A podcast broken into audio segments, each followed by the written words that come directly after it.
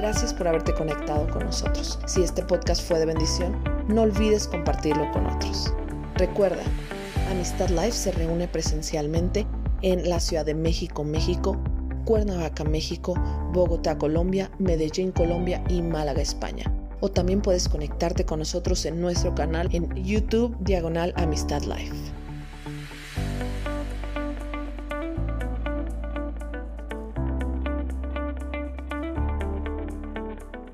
Gracias esta noche porque sabemos que tú estás presente con cada uno de nosotros, no importa dónde estemos, las distancias no son nada para ti. Espíritu Santo de Dios, habla a nuestros corazones, revélanos lo que Jesucristo ha hecho por nosotros y cómo podemos vivir esta vida vencedora. Bendigo a cada oyente en cualquier momento, Señor, que esté dispuesto a creer y esté dispuesto a cambiar y que esté dispuesto a escucharte, Señor. Sé que tú vas a traer una abundante bendición. Bendigo sus vidas. Doy gracias en el nombre de Jesús. Amén y amén. Fíjense, quiero comenzar, quiero comenzar leyéndoles un verso eh, que se encuentra en Efesios capítulo 1, eh, el verso, de hecho no es el verso 4, es el verso 3, aquí me equivoqué, perdón, verso 3. Y el verso 3 dice, alabado sea Dios, Padre de nuestro Señor Jesucristo, que nos ha bendecido en los lugares celestiales con toda bendición espiritual en Cristo. Quería comenzar por ahí porque dice la palabra que nosotros hemos sido bendecidos. Se fijan en, en el verbo, dice que hemos sido bendecidos ya en las regiones celestiales con toda bendición espiritual en Cristo. O sea, todas las bendiciones espirituales ya son nuestras. No es una cuestión de esperar que, que, ojalá que sucedan, no es algo que viene en el futuro, es algo que ya ocurrió en el pasado y que podemos mediante la fe traerlo al presente. Y de eso justamente es que les quiero hablar en esta noche. Cuando nosotros fuimos salvos, y, y seguramente te vas a identificar conmigo, la gracia de Dios eh, llenó de gozo mi corazón y en ese entonces pues realmente mi vida se llenó de esperanza. Eh, yo creí que, que desde ese momento todos los pecados que, que habían sido muchos ya estaban vencidos, estaban bajo mis pies y, y que ya no habría tentación que me pudiera vencer. ¿Por qué? Porque amaba al Señor genuinamente, nació un amor profundo por el Señor y, yo pensé, no va a haber ninguna dificultad que yo no pueda superar en Cristo Jesús. Fue tan maravillosa mi conversión, o sea, tan maravilloso el poder del Espíritu Santo para, para limpiarme de mi vieja vida, que, que sinceramente lo creí. Yo creo que tú también eh, habrás sentido algo similar a eso. Si tú tuviste una experiencia o si tú fuiste conociendo a Cristo, tú sabes de lo que estoy hablando. En el momento de nuestra salvación, nosotros creímos que no había una tentación que fuera demasiado grande. No había nada, ninguna dificultad que no podríamos superar. Teníamos una fe bien grande porque decíamos Jesucristo ha vencido y yo juntamente con Cristo puedo vencer cualquier cosa. Y cada día, eh, decíamos, cada día es un día de victoria y ciertamente había pruebas y había problemas y dificultades, pero, pero pero se sentían como poca cosa porque teníamos un gozo tan grande, el gozo de nuestra salvación, estábamos tan seguros de lo que Dios había hecho que, que bueno, no había nada que nos pudiera detener. Pero, y aquí está el pero, seguramente ya lo sabes el día de hoy, que esa condición maravillosa no duró mucho. Y, espérame, antes de que te desanimes o si tú estás comenzando, qué bueno que si estás en esa primera experiencia es maravillosa. Más bien escucha para que tú no cometas el mismo error que cometimos todos. Los pecados que creíamos que se habían ido para siempre o que habíamos vencido, de repente regresaron. Y de repente nuestro mal genio regresó. Y de repente el orgullo volvió a establecerse y nuestra envidia apareció una vez más. Y ya no estoy hablando de los grandes pecados porque probablemente cuando, cuando conocimos a Cristo dejamos atrás lo que llamamos los grandes pecados, ¿no? Pero, pero ¿qué hay de todas estas cosas que, que antes dominaban nuestras vidas y lamentablemente los vimos regresar? Y tal vez tratamos de, decir, vamos a combatir esto, porque, porque yo sé que Cristo Jesús ya perdonó mis pecados y yo no tengo por qué seguir de esta manera y ya, y yo tengo, una, tengo que tener una vida victoriosa y comenzamos a tratar de leer más la Biblia, pero era inútil, quizás orábamos mucho, pero no encontrábamos esa victoria, ya no estaba esa, esa dulce sensación que tuvimos al principio. Pensamos que habíamos dejado todo atrás y ahí estaba de nuevo y teníamos que hacer algo. Y tal vez ese, ese celo que habíamos tenido al principio por las almas perdidas, por compartirlo a nuestra familia, por compartirlo a otras personas, ya se había desvanecido. Y nuestro, el amor que teníamos, el que sentíamos hacia Dios, hacia otras personas, quizás hasta eso comenzó a menguar. Y asuntos que pensábamos que estaban solucionados empezaron a aparecer y otros simplemente nunca los pudimos resolver. Y con el tiempo Depende cuánto tiempo tengas en Cristo. Y tal vez no en todo el mundo sea la misma experiencia, pero les puedo decir que en mi experiencia y lo que he podido ver a lo largo de los años, esta es la experiencia más común. Llegamos a experimentar más fracasos que victorias en nuestra vida cotidiana. Comenzamos a sentir un gran vacío interior. Y sí, sí, quizás ya ves, nos acostumbramos a estar yendo a una reunión, una congregación, tal vez ya sabíamos hacer las cosas que hacen los cristianos. Sabíamos que Cristo estaba en nuestro corazón, pero, pero algo ya faltaba. Sentimos como que algo se nos había escapado. Ya no nos sentíamos plenos. Pensábamos que, que quizás las experiencias descritas en la Biblia de los grandes hombres de Dios como Pablo, como Juan o como Pedro, eran experiencias únicas de ellos, que por algo habían sido apóstoles y que ellos sí podían experimentar esas victorias, pero, pero nos eludía a nosotros. Había una gran diferencia en las experiencias que ellos narraban y lo que veíamos en las escrituras y la experiencia nuestra. De repente ya no podíamos ayudar a otros o sentíamos que no podíamos ayudar a otros porque decíamos es que yo ni siquiera he podido encontrar la victoria que quiero. Y les podíamos hablar de las victorias que habíamos tenido, pero muchas veces eran victorias pasadas o algunas victorias ocasionales. Pero ya no podíamos hablar de una vida vencedora, de una vida victoriosa continua. Por eso sentíamos ese vacío. Creíamos que los días de victoria ya eran pocos y que los días, digamos, de fracaso eran numerosos, se multiplicaban. Ya los días, la mayor parte de los días parecían ya no ser muy grandes. Tal vez ya no se parecían a esos días que habíamos tenido, esa vida que habíamos tenido antes de Cristo. Ciertamente no, pero tampoco se parecían a esos días de principio de nuestra relación cuando sentíamos ese gran gozo y cuando teníamos una paz y una pasión por Cristo. Y que pensábamos y podíamos decirle que no al pecado con mucha facilidad y las tentaciones decíamos no nos van a vencer. De repente ya no era así. Y esta es la experiencia de muchos cristianos. Cuando fuimos salvos, pensamos que ya que nuestros pecados habían sido perdonados, nunca regresarían. Creímos que la paz y el gozo que experimentamos permanecerían para siempre. Lamentablemente, los pecados y las tentaciones regresaron. Las experiencias, digamos, sublimes en el espíritu empezaron a ser cada vez menos las experiencias bajas de la carne comenzaron a multiplicarse. Triste condición, triste condición. Y el momento en que estos pecados regresaron, nos esforzamos por refrenarlos. Si verdaderamente conocimos a Cristo, no podíamos sentirnos satisfechos de vivir una vida así. No queríamos seguir pecando, no queríamos volver a, a nuestra vieja manera de vivir y sin embargo parecía que se iba apoderando de nosotros. Y no queríamos que se manifestara. Y entonces luchábamos y buscábamos refrenarnos. Y a veces lográbamos lo que parecían ser victorias. Pero muchos no tenían esas victorias pero en realidad tampoco las nuestras eran victorias permanentes, porque vivíamos en un círculo vicioso y quizás vivimos en un círculo vicioso, un círculo de pecado, de fracaso, y luego otra vez de victoria por el perdón que nos da, pero luego viene el pecado y el remordimiento nuevamente, y junto con eso viene el desánimo. pero no podemos decirle a otros que nos sentimos desanimados porque van a decir, ¿y dónde está tu experiencia en Cristo?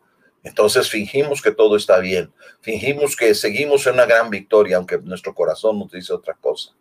Y empezamos a reprimir los pecados y a esconder los pecados de una manera consciente. Y nos resignamos por dentro para decir, una victoria completa es imposible, no se puede, no se puede tener. Ahora déjame preguntarte algo. Cuando el Señor Jesús fue a la cruz, ¿tú crees que Él esperaba que nosotros tuviéramos ese tipo de experiencia? Ahora, yo entiendo bien que la Biblia no dice que nosotros vamos a llevar vidas perfectas ahora que estamos en Cristo. Ciertamente no está diciendo eso, pero sí dice que vamos a llevar vidas plenas y que podemos caminar en la luz y que podamos y que podemos combatir el pecado en nuestras vidas eso que hoy vivimos muchas veces en Cristo, este desánimo, porque hay un círculo de pecado y de arrepentimiento y de volver otra vez a pecar y ver que, que esa vida victoriosa, esa vida vencedora, no, nomás no se nos da. ¿Crees que eso es, eso es lo que Jesucristo tenía en mente cuando, cuando fue a la cruz? Que cuando Él fue crucificado, sabía que nuestra vida sería victoriosa en Él. Pero al día siguiente estaríamos derrotados otra vez. ¿Será eso? Yo creo que igual que yo, tú sabes bien que algo te dice que eso no puede sonar bien. ¿Son sus logros en la cruz insuficientes para hacer que nosotros podamos servir a la santidad y a la justicia? ¿No fue suficiente su poder para quebrantar el pecado? Su sangre que Él derramó en la cruz para librarnos de, del castigo eterno, solamente fue para eso, pero no puede librarnos del dolor del pecado presente y pasado. Miren, Jesús no solamente se acordó del dolor del castigo del pecado, o sea, lo que padeceríamos porque habíamos pecado contra Dios, sino que también el dolor del poder del pecado. Son dos cosas diferentes. Una cosa son saber que nuestros pecados han sido perdonados y saber que, el, que ese castigo que merecíamos por haber pecado contra Dios había sido quitado. Pero no solamente hizo eso, Jesús también quebrantó el dolor que produce el poder del pecado sobre nosotros. Su obra redentora no nos dio una, mm, ¿cómo decirlo? No nos dio solamente una posición eh, para ser salvos de una manera superficial, sino también para que fuéramos salvos plenamente. No tenemos que vivir, escúchenme, esto se pone serio, no tenemos que vivir en la manera en que vivimos hoy. Y tal vez estoy siendo muy atrevido por aseverar algo, pero es que es lo más común entre el pueblo de Dios. Tenemos que darle gracias a Dios porque hay un evangelio que no solamente es para los pecadores, también es un evangelio para los cristianos pecadores. No solamente libra al cristiano de la condenación eterna, libra al cristiano del poder de una vida fracasada. Hoy quisiéramos examinar la vida que Dios dispuso para nosotros a través de Cristo Jesús. Mateo 1:21, cuando el ángel le dice, le está hablando a, a, a María, dice 1:21, dice, darás a luz un hijo y le pondrás por nombre Jesús, porque él salvará a su pueblo de sus pecados. Fíjate desde ahí, aún antes de que Jesús fuera siquiera concebido, el Padre a través de, del ángel ya le había dado esta promesa y había declarado lo que Jesús habría de ser. Y dice, este Jesús va a salvar a su pueblo de sus pecados. ¿Qué quiere decir salvado de sus pecados? Miren, vamos a ilustrarlo así. Vamos a suponer que, tú te caes al agua, que estás en, que estás en el mar, que, que vas en un bote y de repente te caes al agua y te empiezas a alejar del bote. Y entonces entras en pánico y dices, auxilio, sálvenme. Y alguien que está en el bote te arroja un salvavidas. Y tú te agarras del salvavidas y sientes alivio. ¿Por qué? Porque cuando te agarras del salvavidas, ya no te vas a hundir, ¿cierto? Ya no tienes que estar nada más tratando de, flotar. Sabes que si te agarras del salvavidas, de hecho te lo pones, vas a poder flotar sin hundirte. Eso está maravilloso. Trae alivio a tu vida, a tu situación, pero aún estás en el agua. ¿Me explico? Ahora se acercan el bote a ti y te subes al bote sientes alivio porque también ya, te, ya no solamente ya, ya no te estás ahogando, no solamente ya no tienes que estar flotando, sino que ya te sacaron del agua. Porque cuando estás en el agua, aunque estés flotando, en realidad eso no se llama vida. Quedar atrapado en medio del mar en un salvavidas, eh, eso no es vivir. Eso es sobrevivir. Pero la palabra de Dios dice, acuérdense lo que vimos al principio, toda bendición espiritual es nuestra en Cristo Jesús. Y Jesús dice, vengo a salvarte de tus pecados, salvarte. No es nada más dejarnos ahí flotando. Él nos sacó del agua. Él es como un bote salvavidas. Cuando entramos al bote salvavidas, se acabó el peligro de ahogarnos. Ese es el tipo de salvación que tenemos. No solamente estamos en el agua con, con, con, pues entre el riesgo de si nos ahogamos o no nos ahogamos. Cuando somos sacados del agua ya sabemos que eso ya se acabó. Y eso es lo que hizo Jesucristo. No solamente perdonó nuestros pecados, sino que nos subió al bote, sino que nos aseveró que ahora estábamos salvos y que estábamos, y eso fue lo que él dijo, que él nos salvaría de nuestros pecados, que él nos sacaría de ese medio, que él nos daría una nueva vida. ¿Y sabes para qué? Porque dice la palabra una y otra vez que es para poderle servir en santidad todos los días de nuestra vida. Eso es la consagración. Pero tenemos que saber lo que Él nos ha dado. Fíjense lo que dice Juan. Déjenme mostrarles lo que dice. Se los voy a poner nada más aquí, pero se los voy a leer. Juan 4:14. ¿Se acuerdan cuando Jesús está con la samaritana? De repente le dice, pero el que beba del agua que yo le daré no volverá a tener sed jamás, sino que dentro de él esa agua se convertirá en un manantial del que brotará vida eterna. Fíjense, fíjense qué palabras tan tremendas. Ahora, la pregunta es, ¿él se refería nada más a personajes como Pablo o como Apolos o como María o como cualquier otro de estos personajes grandes héroes de la Biblia? ¿Se refería solamente a ellos? No, él está hablando aquí con una samaritana que, que lleva una vida de pecado hasta que conoció a Jesús. Y él está diciendo, ¿sabes qué? Yo te voy a dar una agua que se convertirá en un manantial que brotará para vida eterna. El Señor nos dice que Él es todo lo que nosotros necesitamos. Él estaba diciendo a esta mujer, yo soy todo lo que tú necesitas. No volverás a tener sed. Eso creo que es muy concluyente. Y pueden ustedes leerlo ahí en Juan capítulo 4. Le dijo, no volverás a tener. Ella dijo, dame esa agua para no tener que venir. Por eso Jesús le responde esto. Dice, ya no necesitarás otra agua. ¿Por qué nosotros vivimos como si todavía necesitáramos otra vez más agua, como si no fuera suficiente el agua que Jesús nos dio? Ahora, yo no estoy diciendo que día a día no mantenemos nuestra relación y nos damos cuenta que si aún hay fracasos le pedimos perdón y seguimos avanzando. Pero esa vida de poca victoria, de, de más fracasos que victorias, esa es la vida que Él quiere. Nosotros necesitamos otras cosas.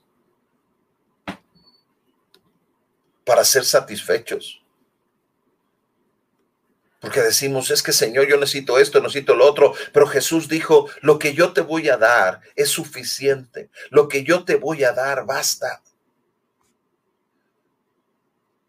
¿Te ha bastado lo que Jesucristo te dio cuando le conociste? ¿O tu experiencia te dice que no ha sido suficiente? Pregunta dos.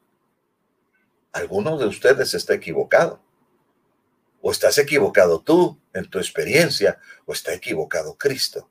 Porque Él dijo que esto sería, estarías llena, que no volverías a tener sed. Nosotros, él dice, yo soy todo lo que necesitas. Y, y nosotros decimos, pero no es suficiente. ¿Cómo? Es que no puedo librarme de esto. ¿Cómo?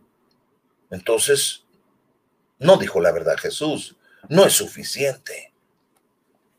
Pero verdad que es, un poco absurdo decir que no es suficiente, algo no suena bien.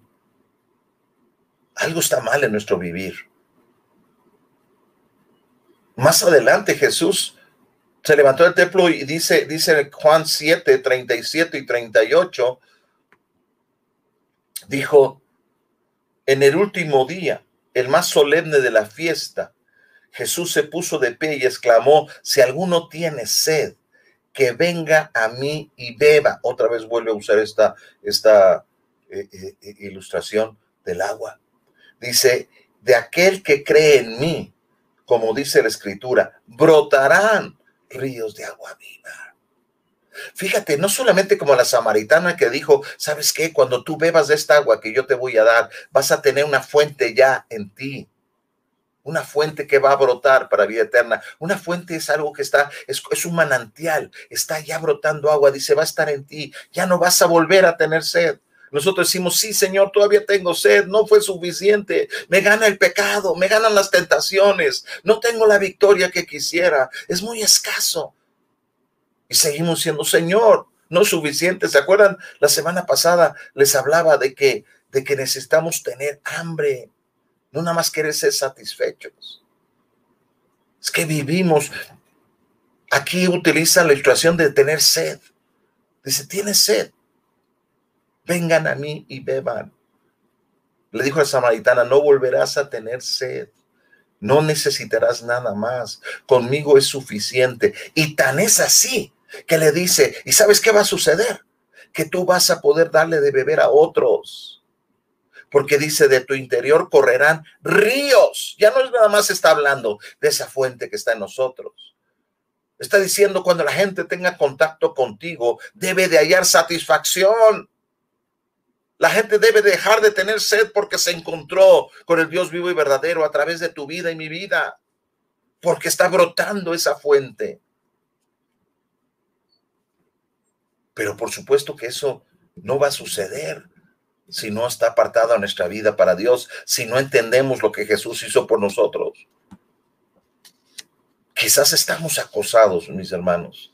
Quizás estamos acosados por pecados por todos lados atormentados quizás durante años, después aún de conocer a Cristo, pero por el poder de Dios en Cristo Jesús, a través de tu Santo Espíritu en nosotros, podemos vencer todo esto. Tu experiencia puede decirte una cosa, pero ¿sabes qué sucede? Sucede que tú y yo hemos creído una mentira y no le hemos creído a Dios y no hemos creído lo que Él dice en su palabra. Vean lo que dice el libro de Romanos, qué libro tan maravilloso, qué increíble lo que nos describe el libro de Romanos. Juan capítulo, perdón, Romanos capítulo 6. Dice que concluiremos. ¿Vamos a persistir en el pecado para que la gracia abunde? De ninguna manera, dice, nosotros que hemos muerto al pecado, ¿cómo podemos seguir viviendo en él? Es una pregunta retórica. Obviamente la respuesta es, no podemos seguir viviendo en él, porque hemos muerto el pecado. Si ya estás muerto, ya no sientes, ya no sientes las tentaciones, ya no te domina el pecado porque has muerto, porque hemos muerto con Cristo Jesús. ¿Se dan cuenta? Aquí comienza a entrar el elemento de la fe. tenemos dos experiencias de alguna manera. Tenemos la experiencia que vivimos en la carne, en el día a día, en este mundo, pero también tenemos la experiencia espiritual que nos ha sido otorgada a través de Jesucristo, donde llega a decir, ahora toda bendición espiritual es tuya. Estás sentado en lugares celestiales con Cristo. Tú puedes decir, es que es imposible si estoy aquí. Espérame, es que hay dos experiencias. Una es la que hemos vivido aquí en el mundo, donde nos dice que el pecado es imposible de evadir, que somos esclavos de ese pecado, que no podemos vivir en victoria, que siempre habrá derrotas, que son muy escasas las victorias. Y tenemos otra experiencia espiritual, es la que vivió Jesucristo. No la viviste tú, digo experiencia como si nosotros hubiéramos vivido, pero no la vivimos en la carne, pero lo vivimos en la fe, porque lo que Jesucristo vivió, lo vivimos nosotros juntamente con Él, cuando lo creemos. Y por eso dice el apóstol Pablo, ¿Por qué vamos a persistir en el pecado? ¿No saben que cuando hemos muerto con Cristo hemos muerto al pecado? ¿Que cómo vamos a seguir viviendo en él? Dice, ¿acaso no saben ustedes? Dice el verso 3, que todos los que fuimos bautizados para unirnos con Cristo Jesús, en realidad fuimos bautizados para participar en su muerte, nos dan cuenta que cuando tú te bautizaste, eh, tú estás dando un testimonio de tu muerte junto con Cristo que este es ahora un nuevo hombre, que ahora eres una nueva criatura, que esa nueva criatura ya no está sujeta al pecado, que el pecado fue vencido, que la promesa de Jesús de decir yo te voy a salvar de tus pecados es plena y es completa. Hemos sido salvados de todos nuestros pecados, que el poder del pecado ya nos enseñorea de nosotros. Y dice el verso 4, por tanto, mediante el bautismo fuimos sepultados con él en su muerte, a fin de que así como Cristo resucitó por el poder del Padre, nosotros también llevemos una vida nueva. La experiencia, esa es la experiencia espiritual. Jesús resucitó, pero entonces juntamente con Él nosotros también resucitamos. Por eso podemos llevar, dice, una vida nueva. Y dice el verso 14 de Romanos 6, dice, así el pecado no tendrá dominio sobre ustedes, porque ya no están bajo la ley, sino bajo la gracia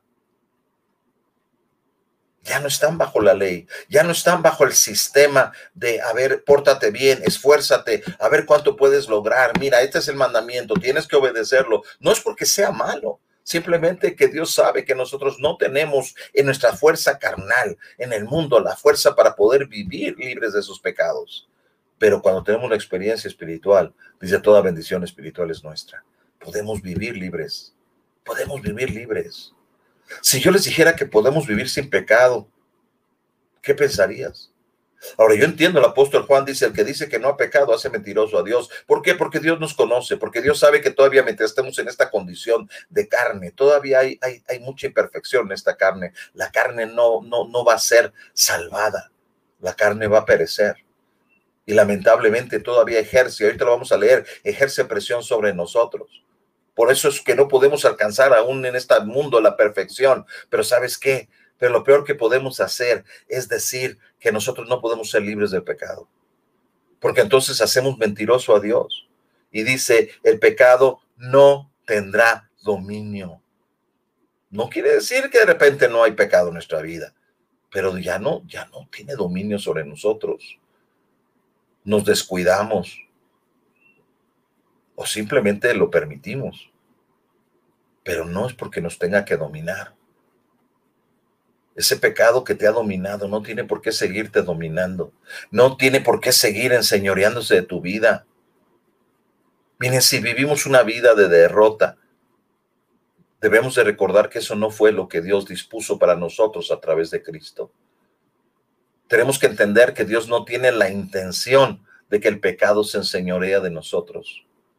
Su palabra dice, el pecado no se enseñoreará de ti, no te dominará, no te puede controlar. ¿Por qué? Porque ahora tienes toda bendición espiritual. Quiere decir, tú puedes vivir consagrado, tú puedes vivir en santidad para Dios, tú puedes vivir diciéndole no al pecado y a la tentación, tú puedes vivir sirviendo a Cristo. Esa es la realidad de tu experiencia espiritual. Experiencia espiritual. Pero hay que creerla por medio de la fe, hay que tomarla por medio de la fe, tenemos que empezar a confesarla, tenemos que meterla en nuestra cabeza, tenemos que empezar a declararlo en el nombre de Jesús. ¿Qué dice la palabra? No lo que dice mi experiencia, mi experiencia va a decir, sí, Eduardo, tú sabes que eres débil, sí, Eduardo, tú sabes que con esto no puedes, etcétera, etcétera, y me lo repito y me lo repito y me lo repito y sabes qué sucede exactamente eso que estoy pensando.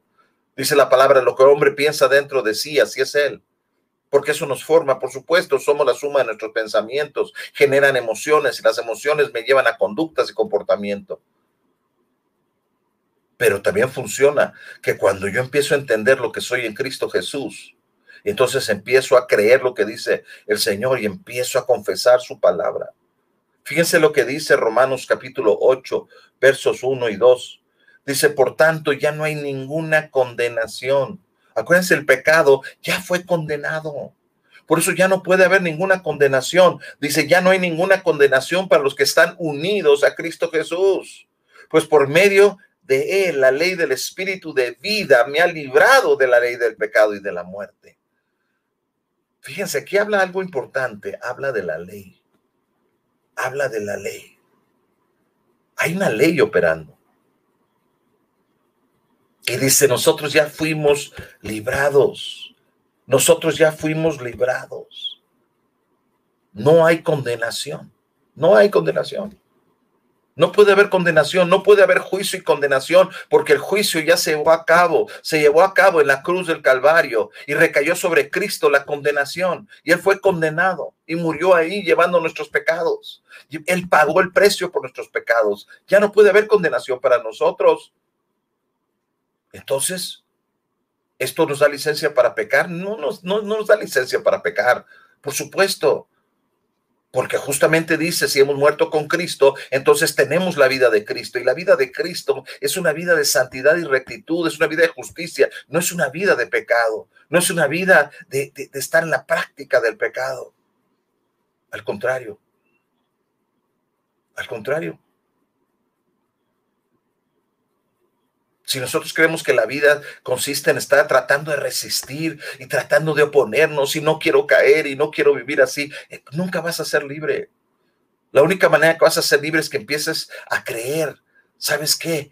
Yo he muerto con Cristo, a creer que es una verdad, que el pecado ya no se enseñorea de mí, empezar a creerlo, tener, formular estos pensamientos, empezar a generar estos pensamientos, empezar a creer lo que dice la palabra de Dios, empezar a confesar, porque dice que con el corazón podemos creer, pero con la boca comenzamos a confesar y confesamos nuestra salvación y queremos ser salvados de eso. De hecho, ya fuimos salvados y empezamos a declararlo y esto cambia nuestros sentimientos y nuestras emociones y es más nuestras inclinaciones pecaminosas empiezan a perder su poder sobre nosotros no por completo porque aquí dice algo que también quiero mencionar porque entonces me doy cuenta que hay una ley hay una ley del espíritu de vida dice pero ese me ha librado de la ley del pecado y de la muerte. O sea que existe la ley del pecado y de la muerte. ¿Qué es una ley?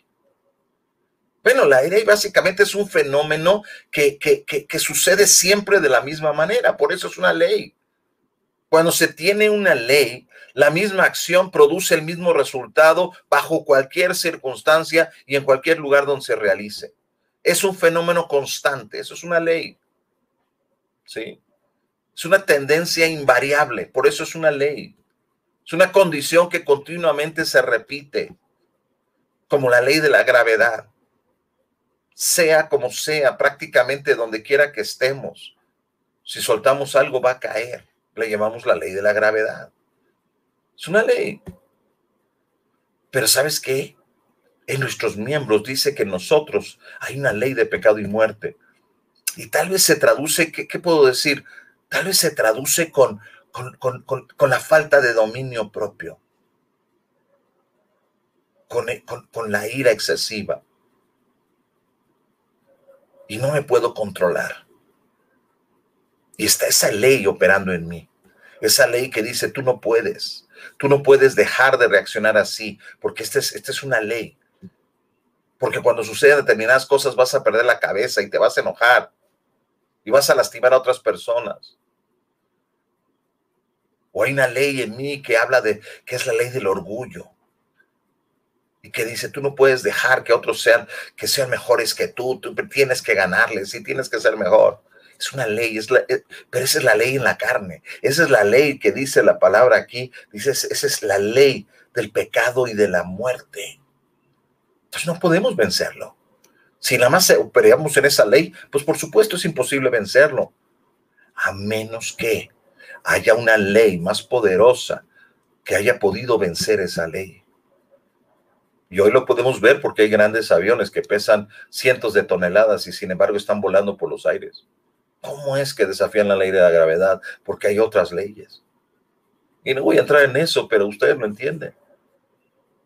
No es que haya desaparecido la ley de la gravedad, quiere decir que hay una ley más poderosa que está venciendo esa ley, que está por encima de la ley. Y dice aquí que en Cristo Jesús, dice que hemos sido liberados de la ley del pecado y de la muerte. No es que haya desaparecido, pero dice, fuimos liberados porque hay una, una ley, dice, es el ley del espíritu de vida.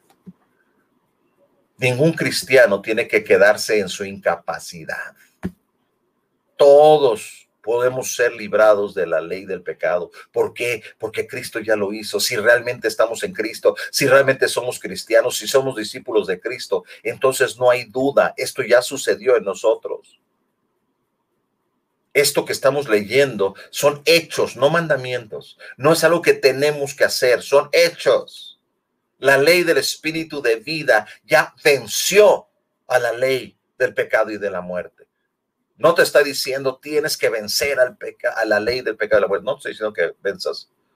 Está diciendo ya está vencido. ¿Y cómo está vencido? A través de Jesucristo. ¿Y cómo me puedo apoderar de eso? A través de la fe. Y muchas veces nuestras experiencias no corresponden a lo que dice la palabra de Dios y entonces nos desanimamos. Dice Romanos 8:35 al 37, dice, ¿quién nos apartará del amor de Cristo? La tribulación, la angustia, la persecución, el hambre, la indigencia, el peligro, la violencia. Así está escrito, por tu causa siempre nos llevan a la muerte, nos tratan como a ovejas para el matadero sin embargo, en todo esto somos más, más que vencedores por medio de aquel que nos amó. ¿Quién nos puede separar? Miren, la experiencia normal de un cristiano tiene que ser la victoria. La experiencia anormal es la derrota. Si Jesucristo nos amó y dice, no hay nada que pueda separarte de mí, o sea, quiere decir que todo lo que yo logré, no hay nada que pueda mantenerte lejos. Por supuesto que no condenación, porque la condenación ya la llevé yo, dice el Señor. Acércate, acércate por medio de la fe. Abraza lo que ya ha sucedido en tu vida, tu experiencia espiritual a través de Cristo. Dice Corintios, 2 Corintios 2.14, sin embargo, gracias a Dios que en Cristo siempre nos lleva triunfantes y por medio de nosotros esparce por todas partes la fragancia de su conocimiento. Qué diferente, ¿verdad? Decíamos, es que dijo, de su interior correrán ríos de agua viva. Dije, tenemos que nosotros poder saciar la sed que otros tienen. No, Eduardo, no, eso es mucho. Te estás comparando con Cristo. No es que me esté comparando, es que somos una nueva vida gracias a Cristo. Y bien lo que dice aquí, siempre, dice, gracias a Dios que en Cristo siempre, siempre, no es a veces, siempre nos lleva triunfantes. Y ojo, porque tu experiencia te acaba de decir, pero eso no es cierto. Esa es tu experiencia de la carne. Esa no es la experiencia de Cristo. Esa es la experiencia del mundo. Esa no es la experiencia de Cristo.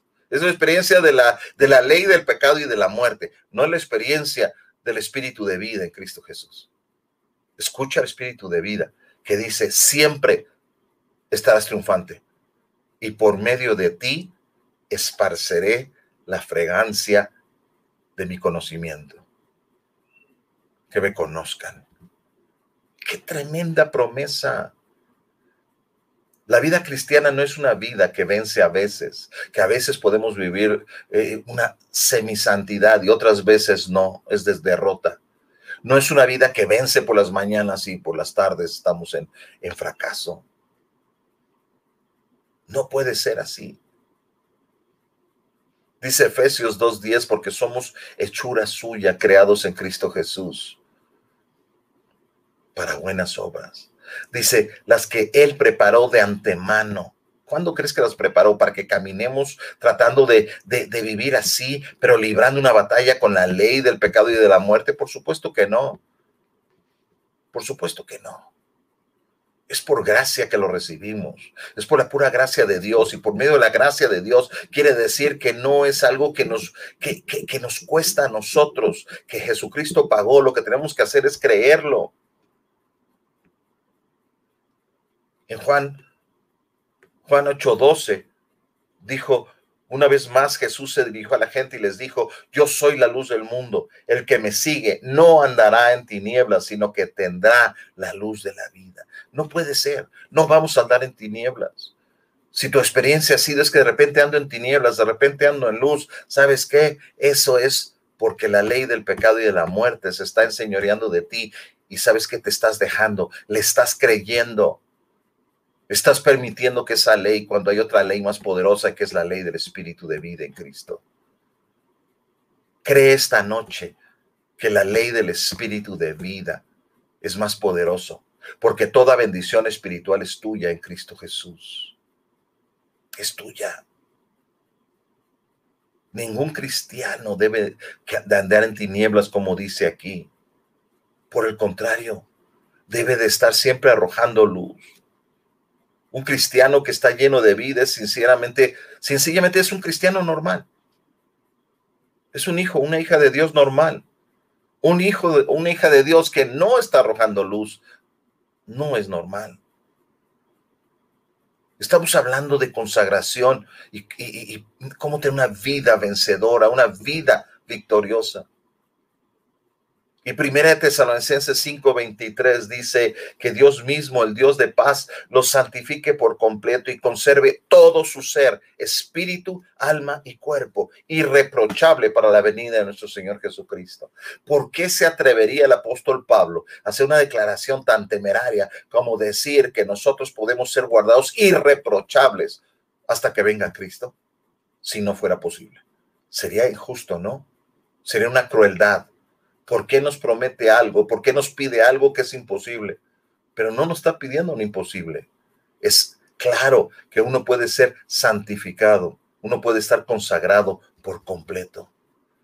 La salvación efectuada por nuestro Señor ha dado a cada uno de nosotros la capacidad de vencer al pecado completamente, de ser liberado de la esclavitud del pecado, de pisotearlo bajo nuestros pies y tener una comunión con Dios sin ningún estorbo. Te pregunto, ¿cuál es tu experiencia? ¿Cuál es tu experiencia esa noche? Sé honesto contigo mismo y con Dios. Lo que el Señor logró en la cruz no lo libró solamente del juicio del pecado. No te libró solamente de eso, también te libró del dolor del pecado. Él preparó para ti y para mí una salvación plena para que yo no tenga que quedarme nada más con esa salvación inicial, que, que fue maravilloso sentirlo al principio. No, Él quiere que yo pueda y tú puedas experimentar una victoria diariamente mientras sigamos en este mundo. ¿Acaso nos salvó Dios para que sigamos pecando y lamentándonos reiteradamente? Ya que el Hijo de Dios murió por nosotros, ¿permaneceremos aún en el pecado? Antes sí estábamos esclavizados por el pecado, ya no, familia. Antes de, de que nosotros estuviéramos en Cristo, el pecado reinaba. Ahora que estamos en Cristo, ¿puede seguir reinando el pecado? ¿Tiene que seguir reinando?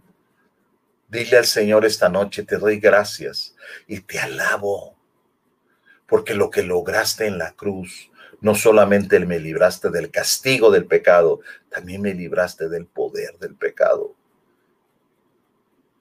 Y ya no te engañes diciendo, es inevitable que los cristianos podamos vivir libre de pecado. Y tú me entiendes.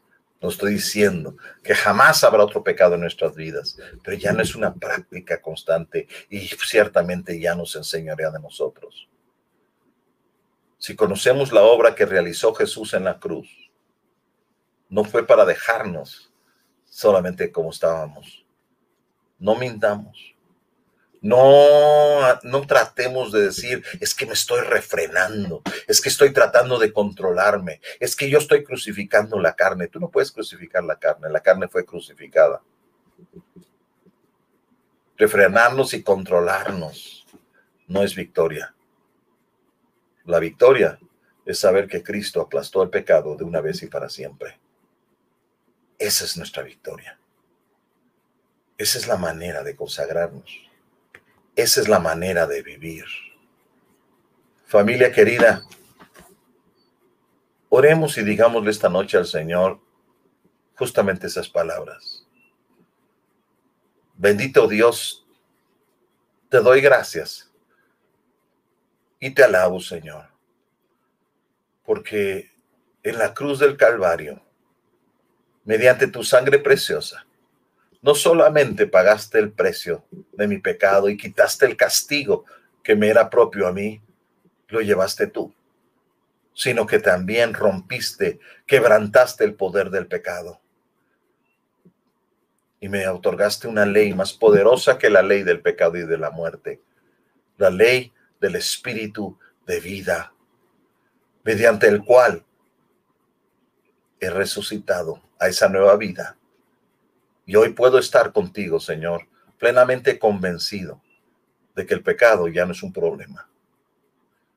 Mi Dios, ayúdanos, Señor. Yo te ruego esta noche, Señor, que, que nos ayudes, que aumentes nuestra fe, que nos permitas creer lo que dice tu palabra y no nuestra experiencia. Es difícil, mas no imposible. Y que cada persona que esté escuchando, Señor, sepa que no ha sido dejado huérfano, que no ha sido dejado a su suerte, sino que tú lo resolviste ya, hace más de dos mil años ya. Gracias, gracias Jesús. Gracias Padre por enviarlo y gracias Espíritu Santo porque tú le das vida dentro de nosotros. Bendice a cada oyente. Y si hay personas que nos están escuchando, que ni siquiera han dado ese paso aún, qué mejores noticias que estas, que escuchar que hay una nueva vida preparada para ti en Cristo. Y que poniendo tu fe en Jesús, Él te salvará, Él te dará vida eterna, Él limpiará tus pecados, pero te dará una nueva manera de vivir. Y será quebrantado el poder que el mundo, que la carne tiene sobre ti. Gracias Dios. Bendícenos y guárdanos esta noche. Manténnos con corazones expectantes para lo que tú quieres hacer en el día a día. Y Señor, también para este tiempo que vamos a celebrar la presencia de tu Espíritu de una manera poderosa entre nosotros. Gracias Dios. Gracias Dios en el nombre precioso de Jesús. Amén.